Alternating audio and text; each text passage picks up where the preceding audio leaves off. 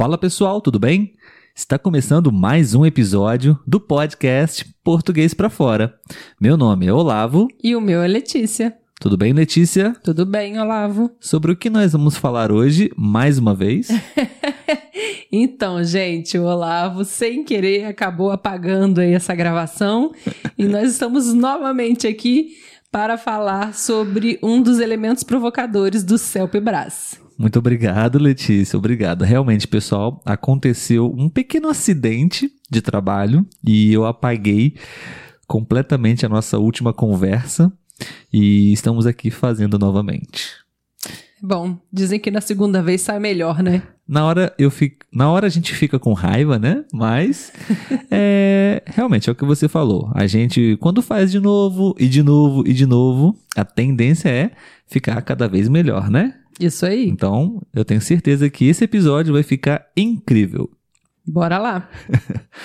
Bom, como a Letícia já disse, é, no episódio de hoje nós vamos dar sequência a uma série de episódios onde nós vamos conversar aqui com vocês sobre alguns elementos provocadores que na verdade faz parte da etapa oral do teste oral do CELPEBRAS. CELPEBRAS é aquele exame de proficiência da língua portuguesa, que acontece todos os anos em diversas partes do mundo.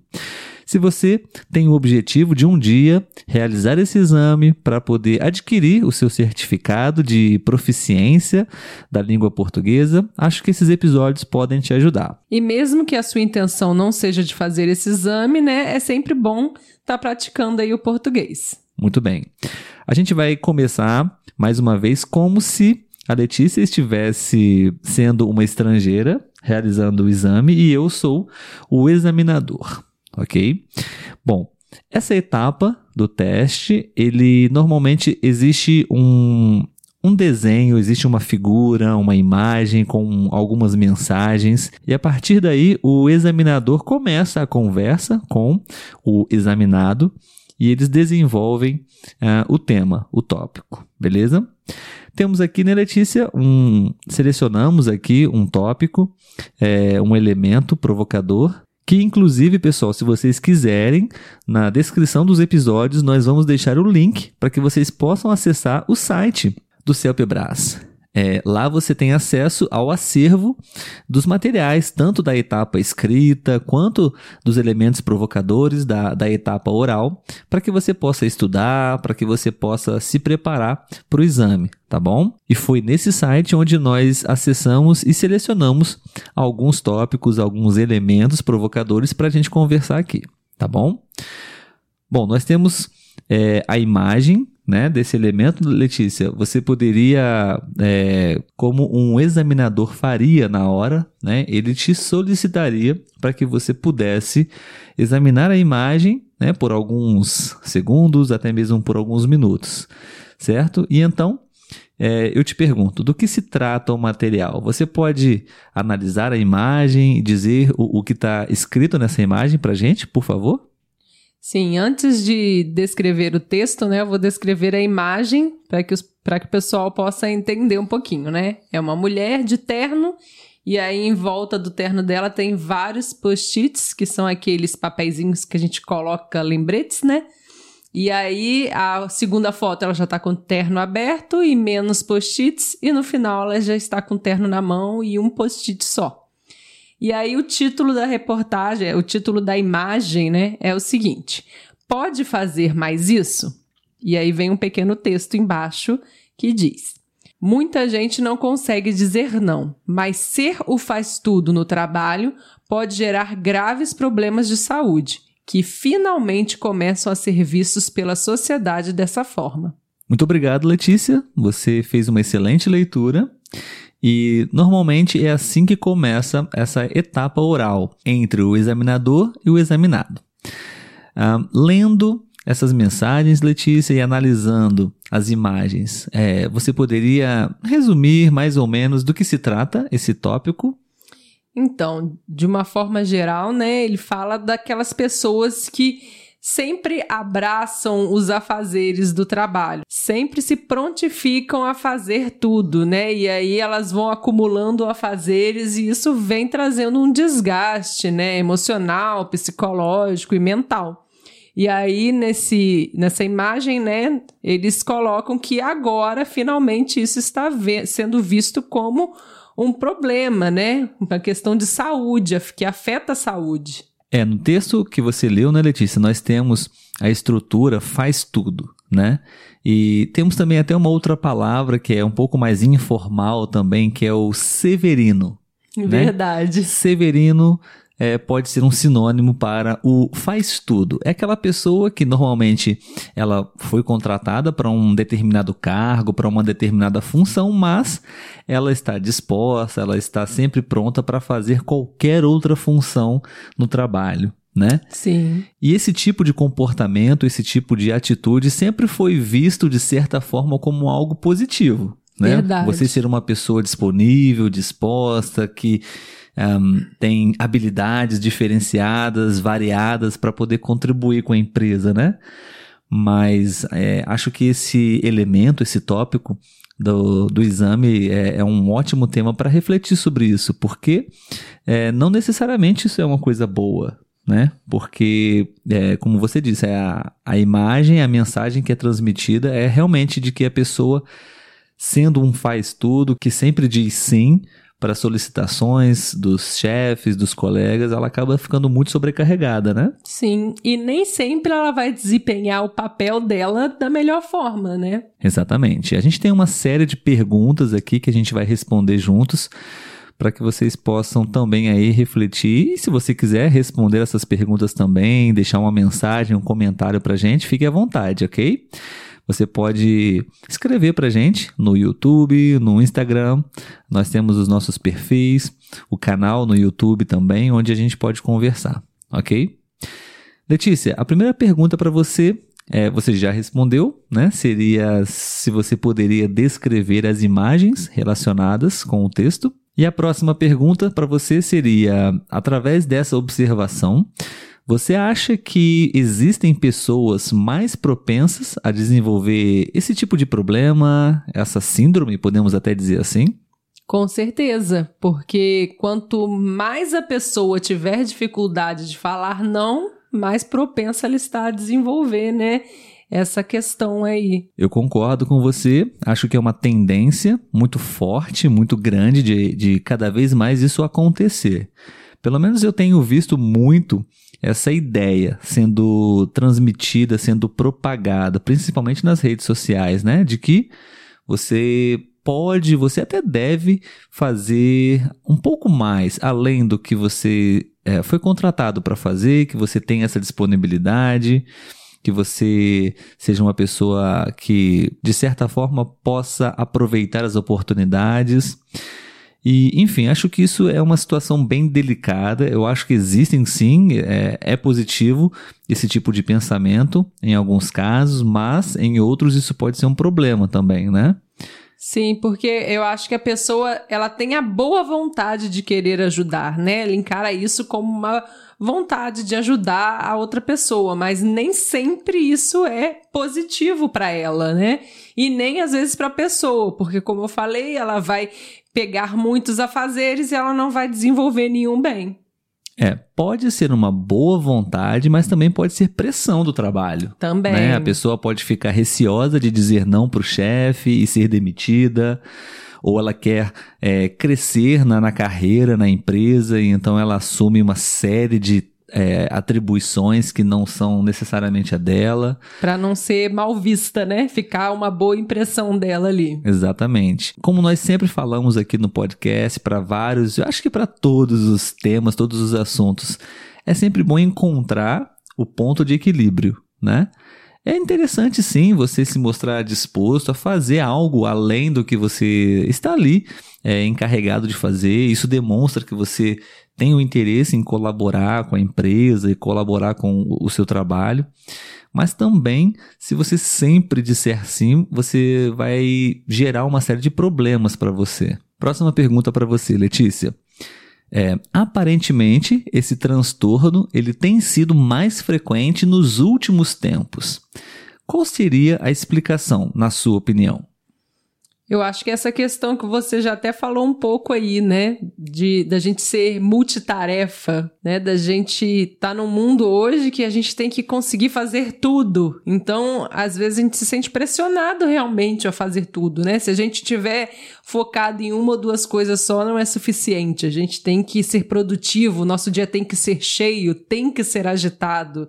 Né? E não é assim, é lógico que tem dias que a gente realmente tem mais a fazer, outros dias estão mais tranquilos, mas às vezes nesse dia mais tranquilo a gente se cobra e procura fazer mais coisas, né? Então eu acho que, que o problema aí dessa, dessa, desse aumento é mesmo a questão social, né? De como o mundo está hoje, cobrando que a gente sempre esteja produzindo, sempre esteja fazendo muita coisa, sempre seja útil.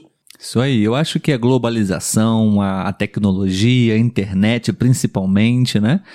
Nos bombardeando aí com informações a todo momento, com conhecimento, que é uma coisa boa, mas por outro lado a gente fica um pouco até meio atordoado, um pouco sobrecarregado de informações, né? E você não, você não consegue lidar muito bem com tudo isso, né? Então você acha que você precisa ser uma máquina, né? Sim. E, e fazer de tudo um pouco para agradar o chefe, para atender as necessidades da empresa.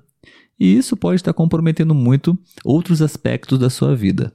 Né? Verdade. Letícia, é, Bom, que é um problema, nós já concordamos aqui, mas que tipo de sintomas uma pessoa pode ter por, por estar sobrecarregada de trabalho, sempre dizendo sim, sempre aceitando as solicitações dos colegas, dos chefes no trabalho? Eu acho que um deles, talvez o principal, seria o estresse, né? Por você estar aí muito atarefado e aí você fica nessa preocupação que tem muita coisa para fazer e que não vai dar conta de fazer. Então, eu acho que o estresse, talvez até uma ansiedade pode acabar sendo gerada, né? Problemas, falando na parte física, né? De repente até um problema de pressão alta, e, e as, as, problemas psicológicos, né? Com certeza que se for algo muito recorrente, isso vai afetando o nosso psicológico e aí você pode acabar tendo alguma crise, né? É, como a síndrome de Burnout, é, síndrome do pânico, crise de ansiedade. Então, é uma bola de neve, como a gente fala, né? Cada vez mais que a gente vai alimentando essa ação, a gente vai prejudicando a nossa saúde e isso pode virar um problema de saúde maior.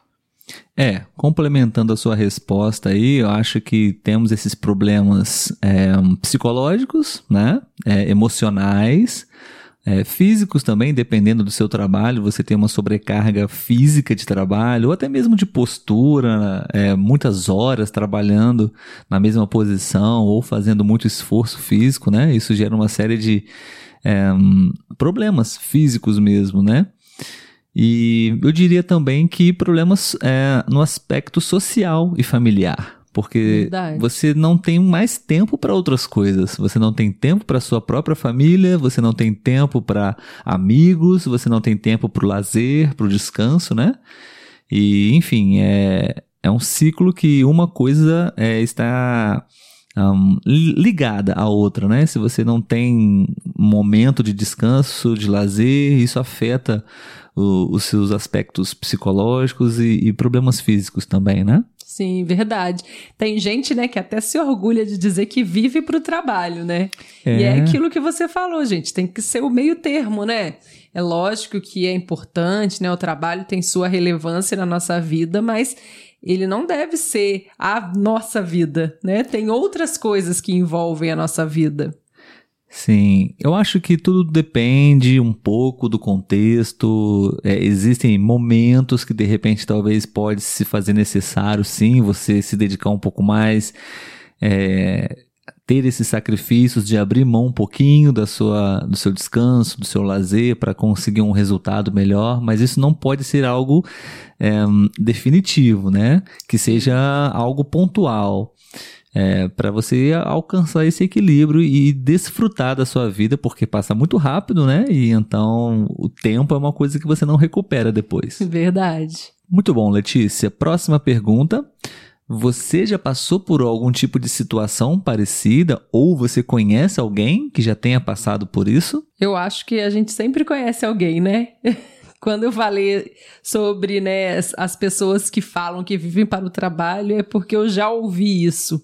E a pessoa realmente não tinha muita vida social. Então eu acho que não, não é uma coisa para se orgulhar, né?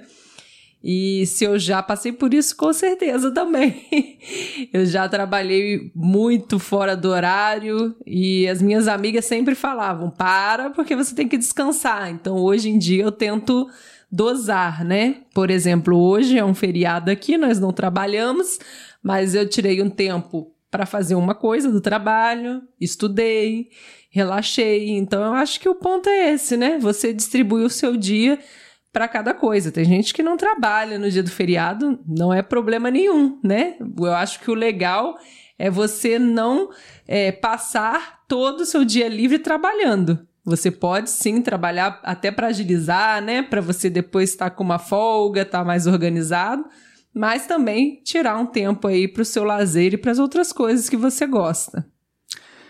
Sim, mas é, não sei, eu acho que no seu trabalho você não deve passar por isso, mas até porque os nossos empregos, digamos, oficiais são similares. Essa sobrecarga de trabalho por não saber dizer não, por sempre aceitar é, tarefas solicitadas, isso já aconteceu com você? Você tem esse problema de dizer sim sempre às tarefas que te são solicitadas? Já aconteceu isso com você e você disse não ou disse sim?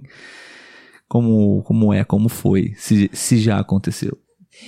É, eu acho que as pessoas não, não me pedem muito, porque eu, a postura, pelo menos que eu vejo que me vem, é como uma pessoa mais séria, que eu faço meu trabalho ali, então é, ninguém me pediu nada demais, pelo menos pelo que eu me recordo. Mas é lógico que às vezes pede, né, uma ajuda aqui, outra ali, é como a gente falou é o meio termo, né? Eu posso ajudar, eu tô livre. Não, beleza, eu posso te ajudar. Meu dia hoje tá tranquilo. Pode ser que um dia eu também precise dessa ajuda, né?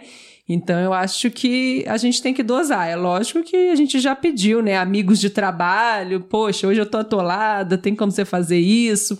Sem problemas, mas nada demais. Como você falou, eu acho que no cargo que a gente tá, a gente não sofre a pressão disso né? Se pede, mas não, talvez não com tanta frequência, né? E, e quando você fala não, você também não é, é tão mal visto, digamos assim.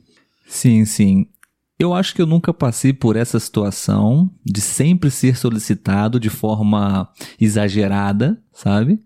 Já aconteceram várias vezes situações, solicitações para trabalhar além do meu horário, fora do meu dia, ou coisas que não competiam a, a minha função fazer, mas nada que fugisse muito do, do, do, do aceitável, digamos assim, sabe? Eu, acho que o problema não é dizer sim ou não. O problema é sempre dizer sim ou sempre dizer não. Exatamente. Acho que as duas coisas, os extremos, mais uma vez, é negativo, né? Sim. Se você analisa o contexto, acho que assim, talvez o, a, o meu conselho seria, a princípio, que você esteja aberto. Porque é interessante. Acho que se você tiver a cabeça fechada para simplesmente executar aquilo que você foi pago para fazer, não é uma boa ideia. Realmente, se você se mostrar é, disponível, interessado em colaborar com os valores, com os princípios da, da companhia, da empresa onde você trabalha, isso é bom. É, não vai te fazer mal nenhum você trabalhar umas horas extras, fazer uma tarefa que não necessariamente é sua para contribuir com a empresa. Isso não pode se tornar frequente né? Sim. Acho que esse é o problema. Eu acho que é aquela frase popular que a gente usa aqui, né? Uma mão lava a outra. Sim, boa. para quem não entende, é, é, justamente isso, né? Quando a pessoa precisa, você ajudar, porque você também pode precisar um dia ser ajudado. Sim, troca de favores, né? É, é, interessante, sim. Um, um, em um momento você vai precisar de ajuda, em outro momento você pode ajudar. Essa troca é sempre positiva.